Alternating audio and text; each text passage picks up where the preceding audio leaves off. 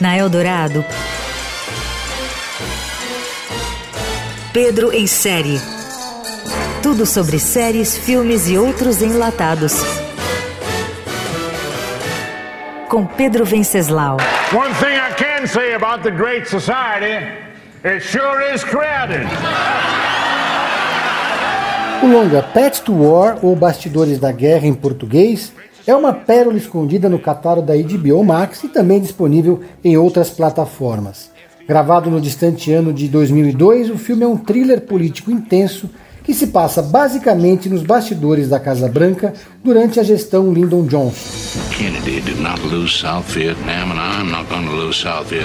Eleito com uma votação consagradora, o sucessor de Kennedy herdou a guerra do Vietnã no momento em que ela estava em uma encruzilhada.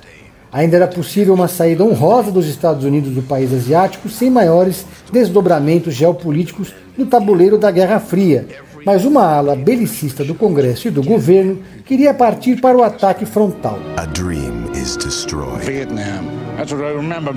Com um elenco fora de série, o filme acompanha por dentro a escalada da Guerra do Vietnã em meados dos anos 60, quando Lyndon Johnson recebeu conselhos contraditórios do secretário de Defesa, Robert McNamara, no papel de Alec Baldwin, e do secretário de Estado, Dean Hustagoniza, na pele de Donald Sutherland sobre o envio de mais tropas ou não para o sudeste da Ásia. O ator irlandês Michael Gambon, da saga Harry Potter, incorporou o presidente Johnson em uma atuação densa e cheia de diálogos memoráveis.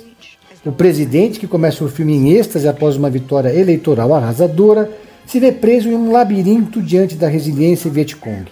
O que era para ser uma guerra rápida tornou-se uma armadilha que matou milhares de norte-americanos e deixou um profundo trauma nos Estados Unidos. Bastidores da Guerra, ou Pet to War, é uma produção original da HBO que melhor retrata a engrenagem insana de uma guerra que, além de tudo, humilhou a grande potência do planeta.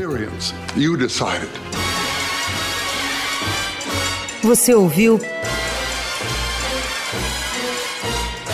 Pedro em Série. Tudo sobre séries, filmes e outros enlatados com Pedro Venceslau.